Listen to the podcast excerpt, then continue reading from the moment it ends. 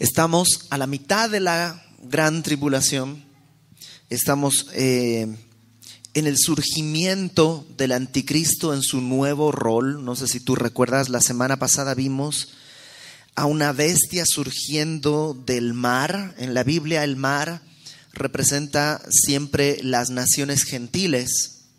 Por tanto, creemos, por esta y otras razones más, que el anticristo es eh, un, sí, yo creo que va a ser judío, pero eh, acuérdate que un judío puede nacer en cualquier parte del mundo. yo creo que va a ser un judío y va a ser sirio. Entonces, eh, surge de las naciones con el poder de Satanás hay algo que sucede con el anticristo. Si bien había surgido este líder político al inicio de la tribulación, ¿te acuerdas este jinete blanco cuando se abrió el primer sello? Había surgido como este hombre de paz. Pero a la mitad algo sucede que hace que se revele una nueva faceta, una nueva cara de este hombre. Podría ser esto que dice en el versículo 3 em, que tuvo una herida de muerte, pero su herida mortal fue sanada. Y decíamos la semana pasada que es probable que las teorías que se manejan son que o, va a tener un atentado, va a recibir un atentado, va, va a morir y va a resucitar, o por lo menos va a fingir su muerte para fingir su resurrección.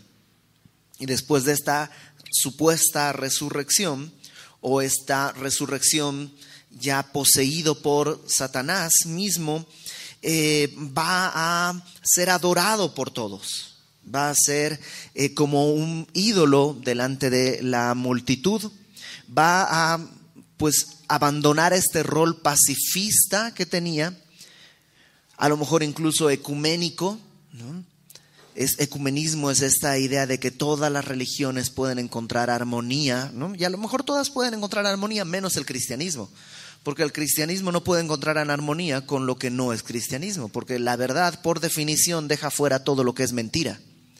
Entonces, eh, el cristianismo siempre es un estorbo para los esfuerzos ecuménicos, pero como la iglesia fue llevada al cielo, eh, probablemente se van a forjar estos esfuerzos ecuménicos durante la primera mitad de la tribulación. A la mitad de la tribulación, después de este la muerte y resurrección del anticristo, Él demandará adoración hacia sí. Y entonces comenzará una nueva era. Para empezar, una persecución contra los judíos. ¿Te acuerdas el dragón persiguiendo a la mujer? Comenzará una gran persecución contra el pueblo judío. Pero no solo eso, sino que em, vamos a ver qué, sucede. Versículo, eh, déjenme leerlo desde el versículo 7 para, encontrar todo el contexto. Se le permitió hacer guerra contra los santos y vencerlos. Esto es al anticristo, a los cristianos que estén en, en esa época, aquellos que hayan creído en el Evangelio durante la gran tribulación serán perseguidos y serán vencidos. También se le dio autoridad sobre toda tribu, pueblo, lengua y nación. Tendrá un gobierno mundial. Y eh, la adoraron todos los moradores de la tierra cuyos nombres no estaban escritos en el libro de la vida del Cordero que fue inmolado desde el principio del mundo. Y esto es, es algo clave, lo vamos a ver más adelante, pero todo aquel que adora al anticristo eh, es como que ¿qué fue primero el huevo o la gallina, ¿no? Este, este dilema. En la Biblia es muy claro, primero fue la gallina, pero eh, este dilema que a veces se plantea adoraron al anticristo porque no estaban escritos en el libro de la vida o no están escritos en el libro de la vida porque adoraron al anticristo. Bueno, eso, eso, es un dilema que solo Dios lo puede resolver. La Biblia nos dice esto, cualquiera que adore al anticristo no tiene su nombre en el libro de la vida. No tiene su nombre en el libro de la vida. No sé cómo comienza, pero ese es el resultado. Y eso es muy claro. Verso 9, si alguno tiene oído, oiga, si alguno lleva en cautividad, va en cautividad. Si alguno mata a espada, a espada debe ser muerto. Aquí está la paciencia y la fe de los santos. Ahora, el anticristo es siempre un ser de, perdón, eh, Satanás es un ser que copia. No, no tiene poder creativo, tiene nada más roba, mata y destruye. Entonces, eh, dentro de la mentalidad de Satanás está en presentar una imagen, una réplica, entre comillas, de la Trinidad divina en una Trinidad perversa o satánica. Voy a usar la palabra equivalente, aunque obviamente no es equivalente, pero no más para entendernos, ¿no? El equivalente a Dios Padre, que ya sé que no es equivalente, pero para entendernos, el, digamos la contraparte, que tampoco es contraparte, pero para entendernos, el que representa, ¿no? El título de Dios Padre en la Trinidad satánica es Satanás. Es, el que, digamos, eh, eh, va guiando las cosas de su plan el que representa a Jesucristo, el Hijo, en la Trinidad satánica, es el anticristo. Y eso es importante porque muchos piensan que el anticristo es el diablo. No, no, no. Satanás es Satanás, es un ser. El anticristo es una persona, es un hombre, una, persona de carne y hueso. Que, mm, que sí, va a estar con el poder de Satanás, pero es un hombre, al igual que Cristo es un hombre. Algunos dirán, oye, pero ¿y el anticristo? ¿ya estará entre nosotros? Y la respuesta es sí. Y si me lo hubieras preguntado hace 200 años, yo te diría sí. Y hace 500 años yo te diría sí. Y si el Señor no regresa dentro de mil años, tú me dirías, el anticristo está entre nosotros, yo te diría sí. ¿Por qué? Porque siempre Satanás tiene un hombre que está listo para ocupar este lugar. Satanás no sabe cuándo va a ser el rapto. ¿Te acuerdas? Después del rapto viene el pacto del anticristo con el pueblo judío. Pero no sabe Satanás cuándo va a ser. Entonces sí, tuvo un hombre en la historia siempre preparado para este evento. Entonces, si me preguntas, ¿el día de hoy está listo un hombre para tomar este lugar? Sí. Y ya cuando sea un poco más viejito, pues Satanás tomará otro para tenerlo preparado para este tiempo. Ahora, el tercer elemento de la Trinidad, el Padre, el Hijo, es el Espíritu Santo. La labor del Espíritu Santo, según lo que Jesús nos enseña, es guiar la adoración a Cristo. Esa es la labor del Espíritu Santo, que adoremos a Cristo. Si tú le dices, Espíritu Santo, ayúdame a dejar de fumar, el Espíritu Santo te va a decir, ah, no, no me interesa. Espíritu Santo, ayúdame a ser eh, menos grosero. Y el Espíritu Santo va a decir, no, no, eso no, no me interesa. Pero si tú le dices, Espíritu Santo, ayúdame a glorificar a Cristo, el Espíritu Santo te va a decir, ok, eso sí me interesa. Eso sí hago. Y para glorificar a Cristo voy a hacer que dejes de fumar, puede ser. Voy a hacer que dejes de ser grosero, puede ser. Pero no es por dejar de fumar o dejar de ser grosero o cualquier otra cosa. Eso es humanismo, nada más para vivir mejor. El Espíritu Santo está para que glorifiquemos a Cristo. Jesús dijo, eh, todo juicio fue entregado al Hijo para que glorifiquen al Hijo. Nadie glorifica al Padre si no glorifican al Hijo. Entonces el Espíritu Santo lleva toda la gloria hacia el Hijo. ¿Cuál es el equivalente perverso, satánico de, del Espíritu Santo? Versículo 11 está una segunda bestia. Tenemos el dragón, que es Satanás, la bestia que salió del agua, que es el anticristo, y ahora sale una segunda bestia que subía de la tierra. Este personaje lo vamos a llamar el falso profeta, porque así lo llama Apocalipsis más adelante. Este es el falso profeta. Y sí, este es el equivalente al Espíritu Santo. Dice, vi otra bestia que subía de la tierra. La palabra tierra ahí es una palabra que suele usarse para referirse a la tierra santa, entonces, algunos piensan que así como el anticristo surge de las naciones, será un judío, yo creo, de Siria, el falso profeta será un judío de Jerusalén. Surgirá de la tierra y dice, tenía dos cuernos semejantes a los de un cordero, pero hablaba como dragón. O sea, tiene una apariencia de piedad, pero, pero en realidad no es piadoso. Tiene cuernos y habla como dragón. Ahora, otra vez, cuando pensamos en que habla como dragón, pensamos en que va a hablar así, ¿no? Como, no sé, Sauron en El Señor de los Anillos o una cosa, ¿no? Pero no, no necesariamente el dragón habla así de feo. El dragón puede hablar muy dulce, muy suave, muy educado, hasta muy agradable. Si no, no puedes engañar al mundo. Entonces, sí, tiene apariencia de piedad, pero su mensaje es diabólico. Verso 12. Y ejerce toda la autoridad de la primera bestia en presencia de ella. Es como su delegado. ¿no? Y otra vez, piensa, Cristo dijo, es necesario que yo me vaya para que venga el Espíritu Santo y Él les recordará lo que yo les he enseñado. Entonces, como que es, más o menos es la misma imagen. Eh, ejerce la autoridad de la primera bestia en presencia de ella y hace que la tierra y los moradores de ella, de la tierra, adoren a la primera bestia cuya herida mortal fue sanada. Este hombre, como un profeta, se va a levantar, va a hacer milagros, vamos a ver más adelante, y va a empezar a decir, yo en realidad no hago milagros, yo solo puedo ejercer el poder que me da el anticristo. Y adoren al anticristo y va a empezar a guiar la adoración hacia el anticristo.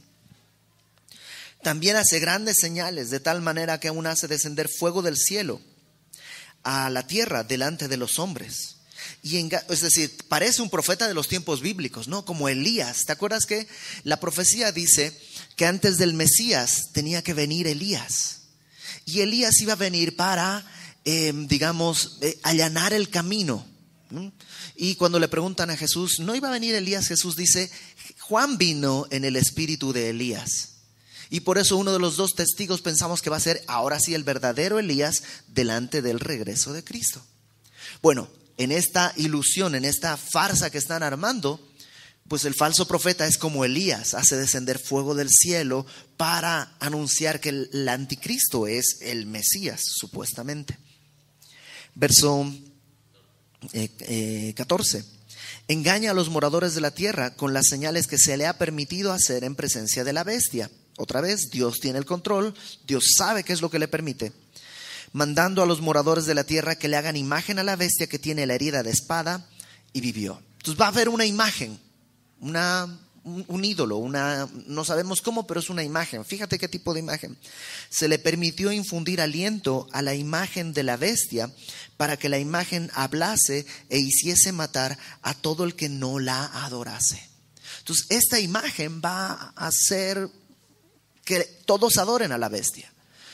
Algunos hace mucho tiempo, yo tengo un, cassette, imagínate, un cassette de una conferencia del pastor Chuck Smith, en la que en los, al principios de los 60, ahí, principios de los 70 tal vez, hablaba de, con, con toda novedad, ¿sabían que ya hay computadoras que pueden hablar?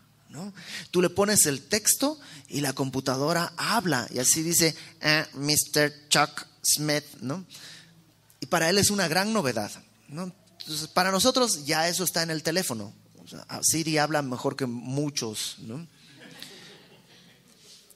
Un tiempo decían va a ser un holograma. Ahora, ¿qué creo yo? Yo creo que no necesita Dios de la tecnología para hacer su voluntad. Podría ser una imagen de piedra lo que dice aquí es que se le permitió infundir aliento a la imagen. O sea que no es un asunto de tecnología, sino es algo diabólico lo que hace que esta imagen hable y haga matar a todo el que no adorase a la bestia. Acompáñame por favor a Segunda de Tesalonicenses.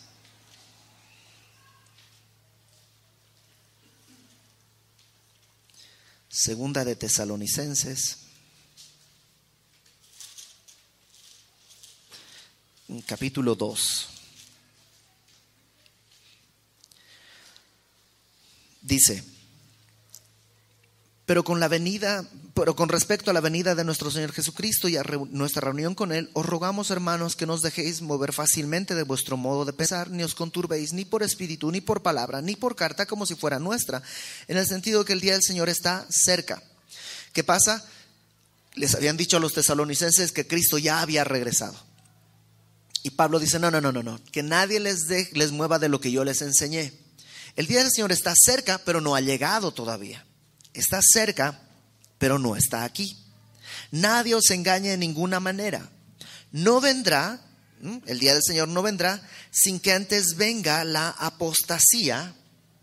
Apostasía es eh, literal, es caer a un lado, o eh, apostasía realmente si tú lo tradujeras en otro contexto, se traduce como divorcio. Y, habla de, eso, ¿no? Eh, eh, C.S. Lewis tiene un, libro maravilloso que se llama el, Gran Divorcio, que habla de esto, de cómo el, creyente en un punto puede divorciarse de la verdad. Y eso es la apostasía. ¿no? la apostasía es este divorcio de la verdad. Y sabemos que en el final de los tiempos habrá hombres engañadores, dice Pablo, amadores de sí mismos, que endulzarán, ¿no? Eh, eh, la gente se, se, remolinará alrededor de ellos para, porque tienen escosor de oír, y les dirá lo que quieren y se apartarán de la verdad. Entonces dice, no vendrá el día del Señor sin que primero venga la apostasía, enseñanza de doctrinas humanas en lugar de doctrinas bíblicas, y dice, y se manifieste el hombre de pecado, el hijo de perdición. ¿Quién es el hombre de pecado y el hijo de perdición? El anticristo. Entonces, no va a venir el día del Señor sin que primero venga este tiempo de apostasía, que creo yo ya hemos entrado en ese tiempo por la cantidad de iglesias que hay predicando un evangelio chueco. Y nos falta nada más que se manifieste el hombre de pecado, el hijo de perdición el cual se opone y se levanta contra todo lo que se llama Dios o es objeto de culto, tanto que se sienta en el templo de Dios como Dios haciéndose pasar por Dios. ¿Te acuerdas que eso lo vimos en Daniel? La abominación desoladora en eh, Mateo eh, también 24 en Apocalipsis, pondrá su imagen y demandará adoración. Y Pablo dice acá, se sentará en el templo demandando adoración, haciéndose pasar por Dios. Verso 5. ¿No os acordáis que cuando yo estaba todavía con vosotros os decía esto? Y ahora vosotros sabéis lo que lo detiene. O sea, ¿por, ¿por qué el día de hoy no se ha manifestado? Dice Pablo, porque hay algo que lo detiene. Hay algo que detiene que se manifieste el hijo de pecado. Pero hay algo que lo detiene a fin de que a su debido tiempo se manifieste. Porque ya está en acción el misterio de la iniquidad. Satanás ya tiene a alguien listo, ya tiene a alguien listo. Desde el tiempo de Pablo ya está listo. Pero dice, hay quien al presente lo detiene. No dice qué, sino quién. Alguien lo detiene. Hasta que él a su vez se ha quitado de en medio y entonces se manifestará aquel inicuo a quien el Señor matará con el espíritu de su boca y destruirá con el resplandor de su venida. Hay algo que lo detiene. ¿Qué es lo que lo detiene? La iglesia. El Espíritu Santo que está en los creyentes es lo que detiene. Pero cuando eso sea quitado de en medio en el rapto, entonces se manifestará este eh, eh, inicuo, el anticristo se manifestará tres años y medio de engaño, luego se sentará en el templo, todo esto que hemos visto. ¿no? Ahora sí, regrésate a Apocalipsis capítulo 13, verso 16. Hacía que a todos, pequeños y grandes, ricos y pobres, libres y esclavos, se les pusiese una marca en la mano derecha o en la frente y que ninguno pudiese comprar ni vender sino el que tuviese la marca o el nombre de la bestia o el número de su nombre. Aquí hay sabiduría. El que tiene entendimiento cuente el número de la bestia, pues es número de hombre y su número es 666. Y tú puedes encontrar gente que no tiene ni idea de nada de la Biblia, pero sabe esto, que la bestia ¿no? es el 666. Eh, ¿Qué es esto? Dice, dentro de este sistema que está inaugurando el anticristo, establece que todos deben llevar una marca.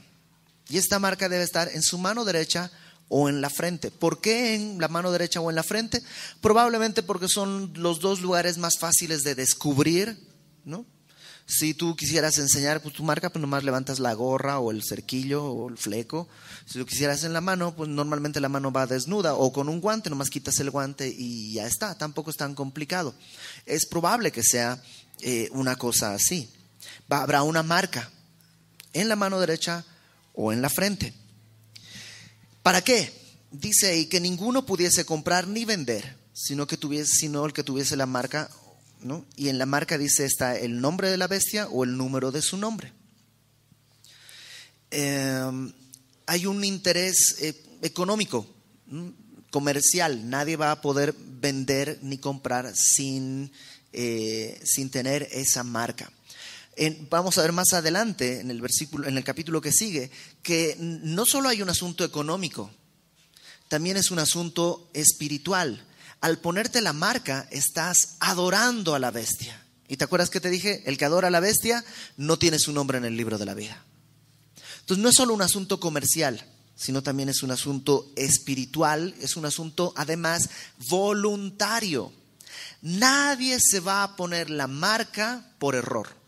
Nadie va a decir, híjole, era la marca de la bestia, pero es que a mí me dijeron en el trabajo que tenía que ponerme y me lo puse y ahora me voy a ir al infierno, pero yo era pastor o era diácono, o era, ¿qué voy a hacer? No, nadie se va a poner la marca por error.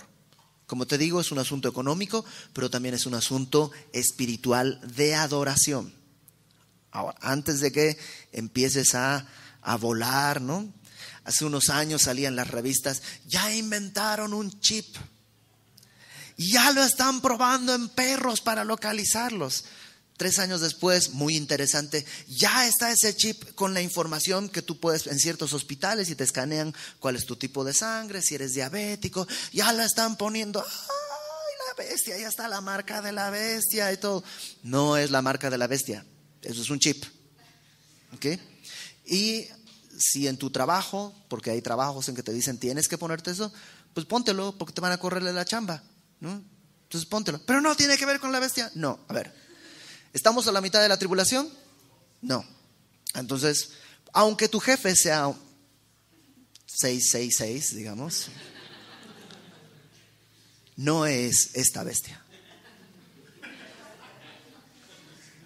Esto es algo que va a suceder a la mitad de la gran tribulación.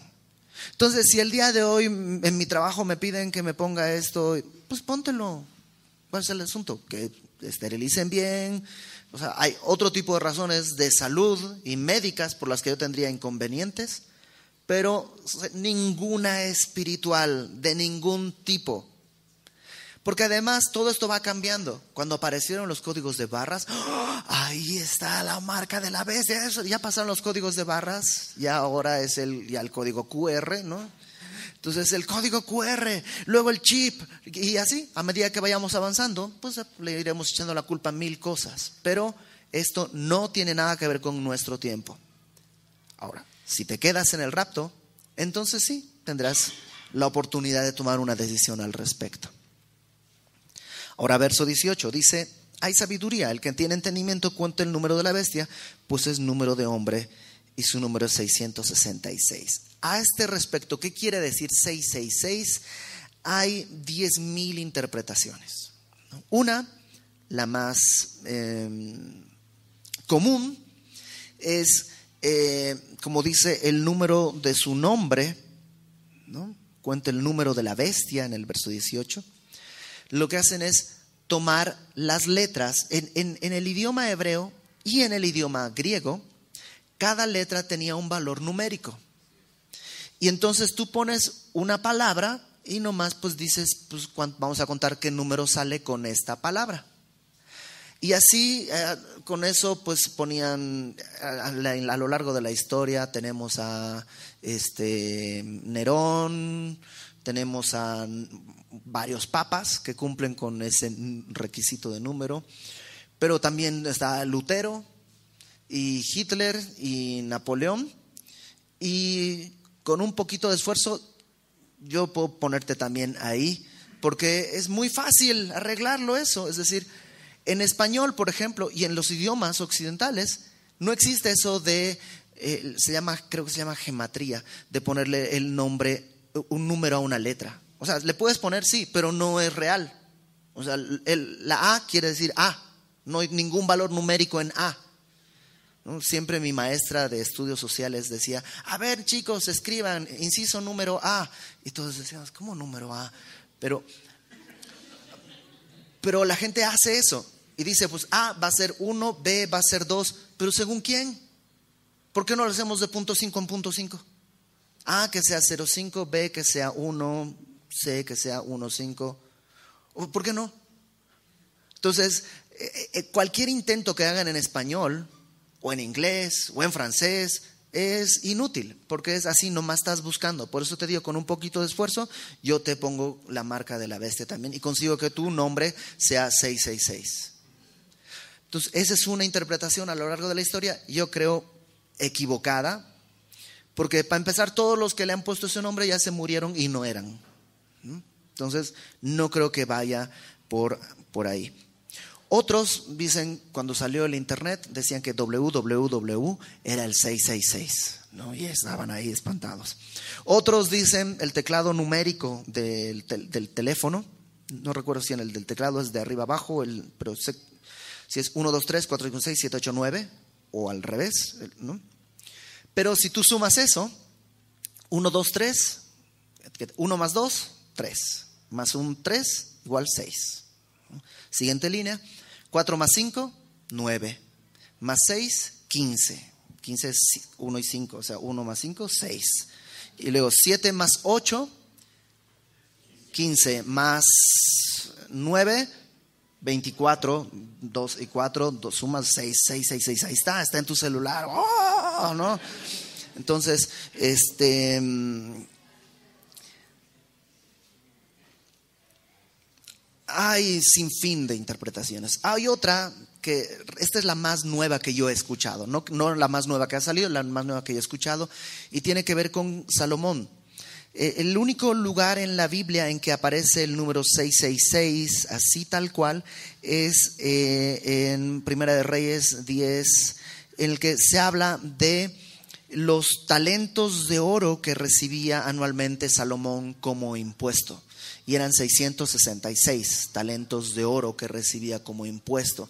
Entonces muchos dicen, eh, eh, lo que está diciendo es que así como Salomón, ¿quién fue el hombre más sabio de toda la historia? Salomón. Salomón es el hombre más sabio de toda la tierra. Y así como Salomón logró encantar al mundo de su tiempo, tanto que la reina de Saba vino hasta acá para escuchar la sabiduría de Salomón, y así fue el hombre más próspero, David no pudo construir el templo porque era un hombre de guerra. Salomón, Salomón era un hombre de paz. Él sí pudo construir el templo. ¿Qué va a hacer el anticristo? Va a construir el templo. ¿Cómo se presenta? Como un hombre de paz, de prosperidad. Todos vendrán a verle. Entonces, eh, no estoy totalmente convencido, pero podría ser por ahí también la cosa. Otros dicen que, y estuve viendo fotos de manuscritos y todo, que en realidad esto de 666 no es un número, sino una palabra. ¿Te acuerdas? Todas las letras tienen un, este, un número y de, alguna manera en algún momento se tradujo como un número, pero en realidad es una palabra. Y esta palabra en árabe es Bismillah. Bismillah es el nombre de una especie de demonio. Es una cosa extraña para los musulmanes porque es un espíritu medio demonio, medio, medio buen espíritu, una cosa así, medio que lo adoran en las casas, medio que no. Es una cosa extraña el Bismillah. Eh, hay, una canción de Queen, que la de Bohemian Rhapsody, que a la mitad Freddie Mercury dice Bismillah, ¿no? Y se hizo todo un relajo cuando salió la canción por esa cosa. Entonces muchos dicen que ahí en el 666, cuando dice 666, en realidad dice Bismillah. ¿Y eso qué querría decir? Pues estaría emparentando al anticristo con los musulmanes, que sería una especie de mezcla de un judío sirio musulmán y podría, si tú ves el entorno el día de hoy, pues tal vez mejor también tendría alguna base a la cual hacerle caso.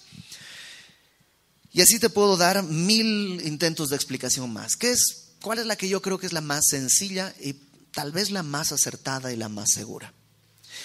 Pues la que dice ahí, su número es número de hombre, es 666.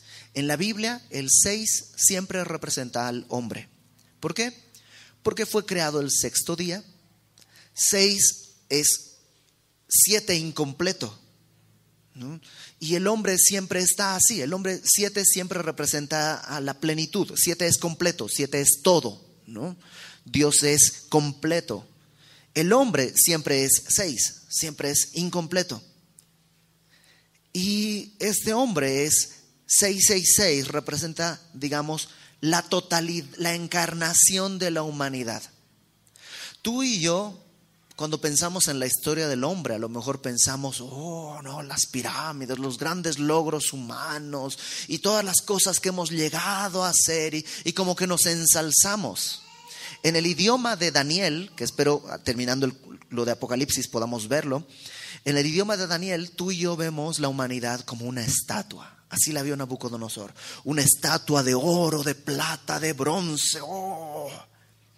Dios cuando revela a la humanidad, lo ve más adelante Daniel desde la perspectiva de Dios y ve una serie de bestias feroces, no gloriosas, sino todo lo contrario.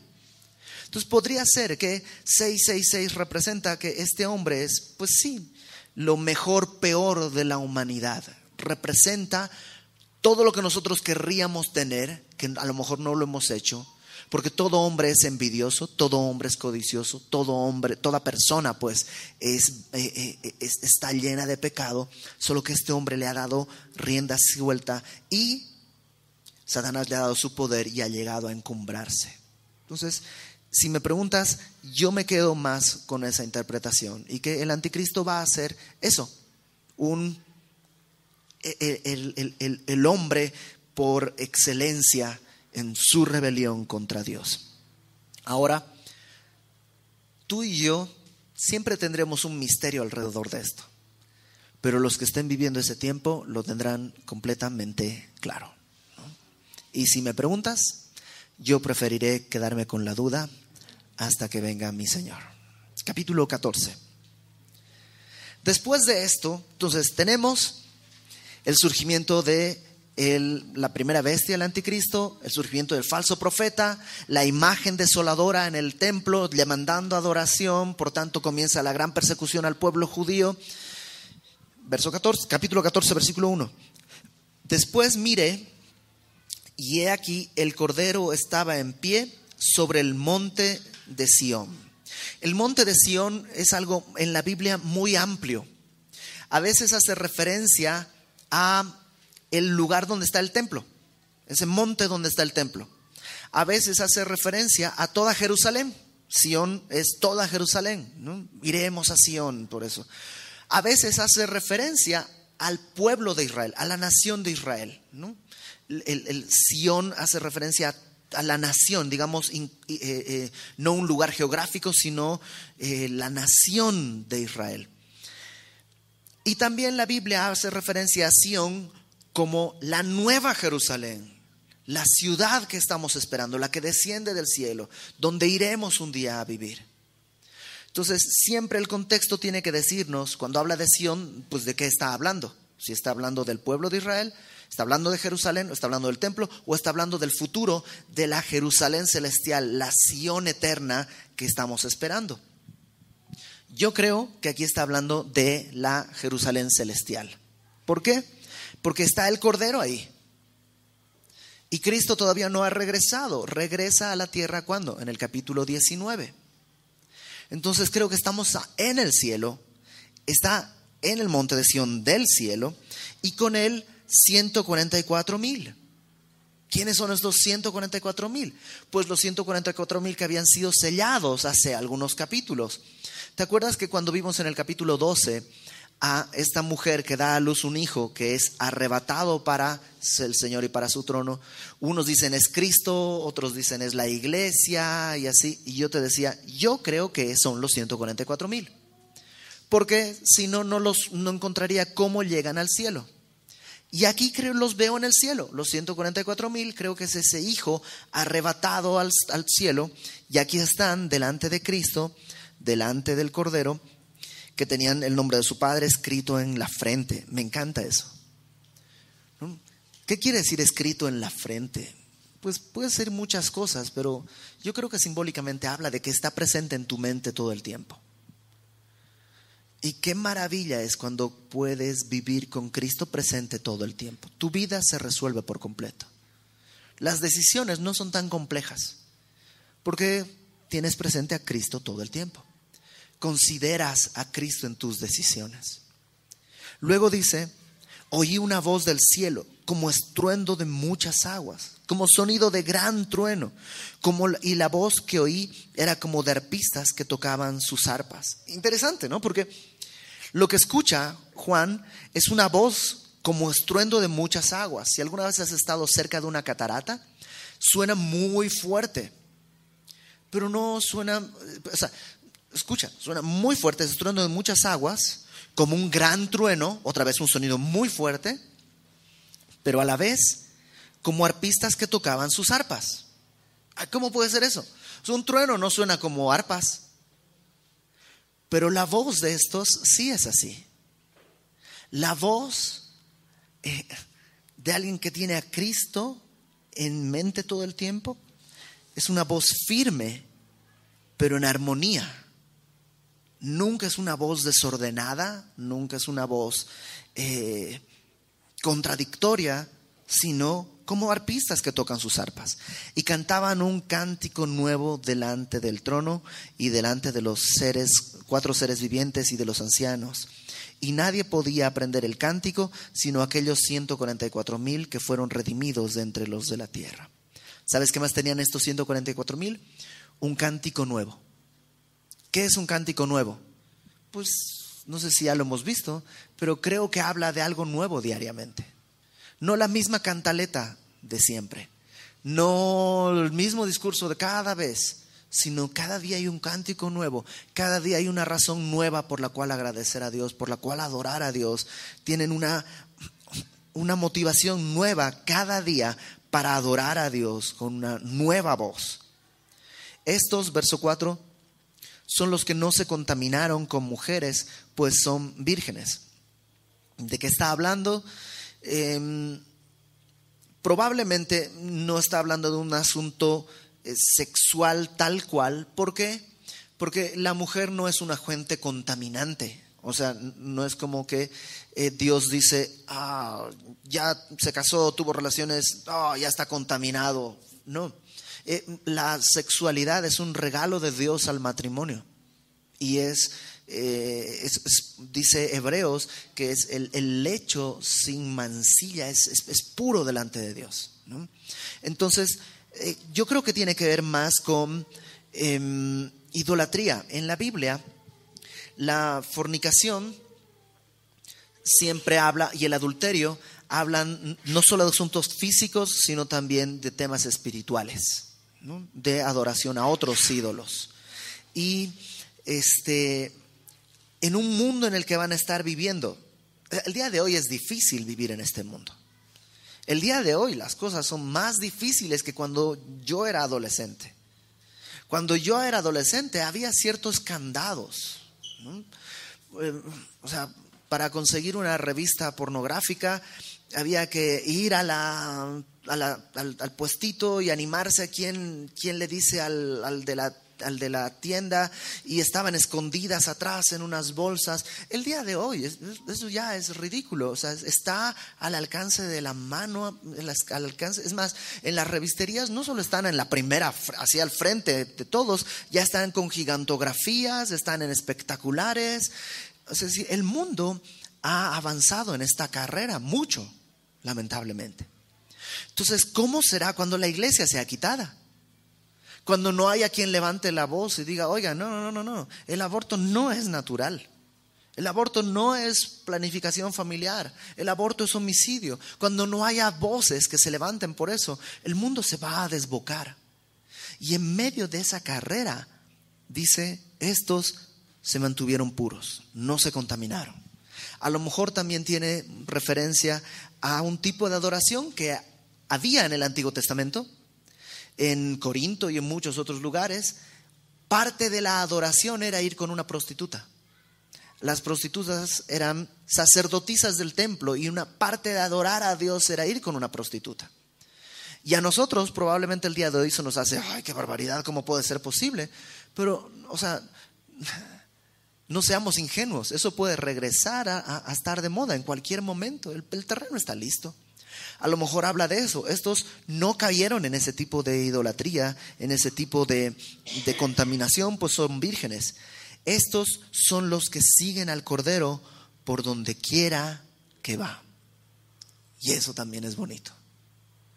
Poder aprender a seguir al Cordero por donde quiera que va. El cristiano no tiene que saber qué hacer, nomás tiene que saber a quién seguir. El cristiano no tiene que tener creatividad, no, nomás tiene que poner sus ojos en Cristo y correr con paciencia la carrera que tenemos por delante. Solo tenemos que saber seguir la voz del Cordero por donde quiera que va. Dice, estos fueron redimidos de entre los hombres como primicias para Dios y para el Cordero. De todos los de la gran tribulación, estos son las primicias de Dios. Dios va a rescatar muchos en la gran tribulación, pero estos son mis primicias y por eso se los lleva primero y ahora están delante del trono. En sus bocas no fue hallada mentira, pues son sin mancha delante del trono de Dios. Y ahí están. Dios los presenta sin mancha delante de su trono. ¿Eran hombres perfectos? No. Seguro que no. Seguramente tuvieron adolescencia y seguramente pecaron y seguramente vivieron en desenfrenos algunos de ellos. ¿Cuál fue la diferencia entre ellos y todo el mundo? El sello que Dios les puso. ¿Te acuerdas? Al inicio de la tribulación viene este ángel y dice a los otros ángeles, no hagan nada hasta que ponga los sellos a los que han sido elegidos, 144 mil, 12 mil de cada tribu. Y alguien puede pensar, ay, qué suerte tienen ellos, ¿no? ¿Qué suerte tenemos nosotros? En Efesios, acompáñame a Efesios capítulo 1, por favor, ya vamos a terminar. Efesios. Efesios capítulo 1 es, eh, está la oración más, la oración no como de adorar a Dios, sino de oración gramatical, ¿no? Más larga de toda la Biblia. Casi todo el capítulo es una sola oración, por eso es muy complicado traducirla. Pero es como un coro, es como una canción. Tienes verso y un coro. Otro verso y repite el coro, otro verso y repite el coro. El coro es para alabanza de la gloria de su gracia. Ese es el coro. Fíjate rápidamente. Desde el versículo 3 de Efesios 1. Bendito sea el Dios y Padre de nuestro Señor Jesucristo, que nos bendijo con toda bendición espiritual en los lugares celestiales en Cristo. Ahora no dice que nos bendecirá, nos bendijo. Entonces, cuando pienses en los 144 mil y qué suerte que tienen, piensa que Dios ya te bendijo con toda bendición espiritual en los lugares celestiales en Cristo Jesús. Según nos escogió en Él, a Él, los 144 mil fueron escogidos. Nosotros también, antes de la fundación del mundo, para que fuésemos santos y sin mancha delante de Él, igual que los 144 mil. En amor nos escogió, dice, habiéndonos predestinado para ser adoptados hijos suyos por medio de Jesucristo, según el puro afecto de su voluntad. ¿Por qué nos escogió Dios? Suena muy feo como lo voy a decir, pero creo que es la manera más clara. Porque le dio la gana. Por el puro afecto de su voluntad nos escogió Dios Padre. ¿Para qué? Verso 6, ¿cuál es el coro? Para alabanza de la gloria de su gracia, con la cual nos hizo aceptos en el amado. Y esta primera estrofa tiene que ver con el Padre. ¿Qué hizo el Padre? Nos escogió, nos tomó por el afecto de su voluntad para alabanza de la gloria de su gracia. Nos hizo aceptos en el amado. Y así viene la segunda estrofa. La segunda estrofa tiene que ver con el amado, con Jesucristo. El amado, verso 6, 7, en quien tenemos redención por su sangre el perdón de pecados. O sea, en Cristo tenemos esta redención, este pago por nuestros pecados, según las riquezas de su gracia, no según nuestros méritos, según qué tanto nos esforzamos, sino según las riquezas de su gracia, quien hizo sobreabundar para con nosotros en toda sabiduría e inteligencia, dándonos a conocer el misterio de su voluntad según su beneplácito, según su deseo ¿Cuál es ese? El cual se había propuesto en sí mismo de reunir todas las cosas en Cristo en la dispensación del cumplimiento de los tiempos, así las que están en los cielos como las que están en la tierra. O sea, Dios nos dice, ¿sabes cuál es mi plan? Reunir todo en Cristo. Toda la historia fluye hacia Cristo. Por eso quieres, no, si te cansas, ay, estoy cansado de vivir, es que esto, es, la vida es tan difícil, es tan complicada, ya no puedo dar ni un paso más. A lo mejor es que estás nadando contra la corriente. El flujo va hacia Cristo. Si te pones en el flujo de Dios hacia Cristo, las cosas van a ir bien. Porque es, es ahí va toda la historia, hacia Cristo. Reunir en Él todas las cosas. En Él, asimismo, tuvimos herencia. No dice de Él tuvimos herencia. La herencia no la tomamos de Él. En Él tenemos herencia. Habiendo sido predestinados conforme al propósito del que hace todas las cosas según el designio de su voluntad, a fin de que seamos, ¿cuál es el coro? Para alabanza de su gloria. Nosotros, los que primeramente esperábamos en Cristo. Ahora vamos con la tercera estrofa. En Él, en Cristo, también vosotros, habiendo oído la palabra de verdad, el Evangelio, en Cristo, los que han oído la palabra de verdad, el Evangelio de vuestra salvación, y habiendo creído en Él, dos cosas importantes, haber oído, haber creído. ¿Qué sucede? Fuisteis sellados con el Espíritu Santo de la promesa que es, o sea, la palabra sellar es esto, ¿no? Estampar, como, poner una marca de seguridad, una, una marca de propiedad, que es las arras de nuestra herencia hasta la redención de la posesión adquirida. Las arras era una garantía, un adelanto. Arras es esta intención de compra y Dios nos da el Espíritu Santo para que sepamos que Él está hablando en serio y que va a venir por nosotros. ¿Sabes cómo se decía anillo de compromiso en griego? Arrabón, que es la misma raíz. Es como si Dios dijera, ¿sabes qué? Sí me quiero casar contigo. Y aquí está mi anillo de compromiso. Llueve, trueno, relampagué, mi palabra está empeñada. Él no es como algunos hombres que luego dicen, ¿sabes qué? Siempre no. Él Dios las arras. No se va a arrepentir hasta la redención de la posesión adquirida. ¿Para qué? ¿Cuál es el coro? Para alabanza de su gloria. Él nos ha sellado.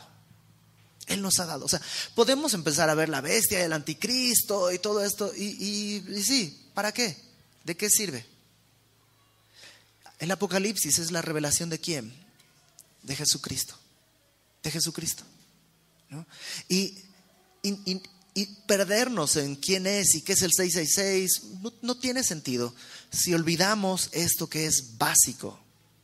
Él nos ha dado su espíritu porque Él va a venir por nosotros. Cuando dice fuimos sellados, la palabra sellado ahí literalmente es estampar con un anillo. En aquella época, cuando tú querías marcar algo como tuyo, normalmente un sobre o una caja, ¿no? un paquete, cuando ibas a enviar un, cargamento, lo sellabas con cera y en un punto ponías tu anillo, de modo que esté ahí claramente de quién es propiedad de eso. Nadie puede violar ese sello, eso es tuyo. Y nadie lo puede reclamar, solo el que tiene el anillo, el que tiene la marca con la que puede eh, obtener esto. Y lo que Dios está diciendo es, un día, Iber, un día, tú, tú, tú, vas a atravesar el mar del tiempo. Vas a morir aquí. Y vas a atravesar la eternidad. Vas a navegar hacia la eternidad. Y en el puerto de destino voy a estar yo y voy a poder decir, ese es mío, tiene mi sello, ese es mío ese es mío. ¿Por qué? Por el puro afecto de su voluntad. ¿Para qué?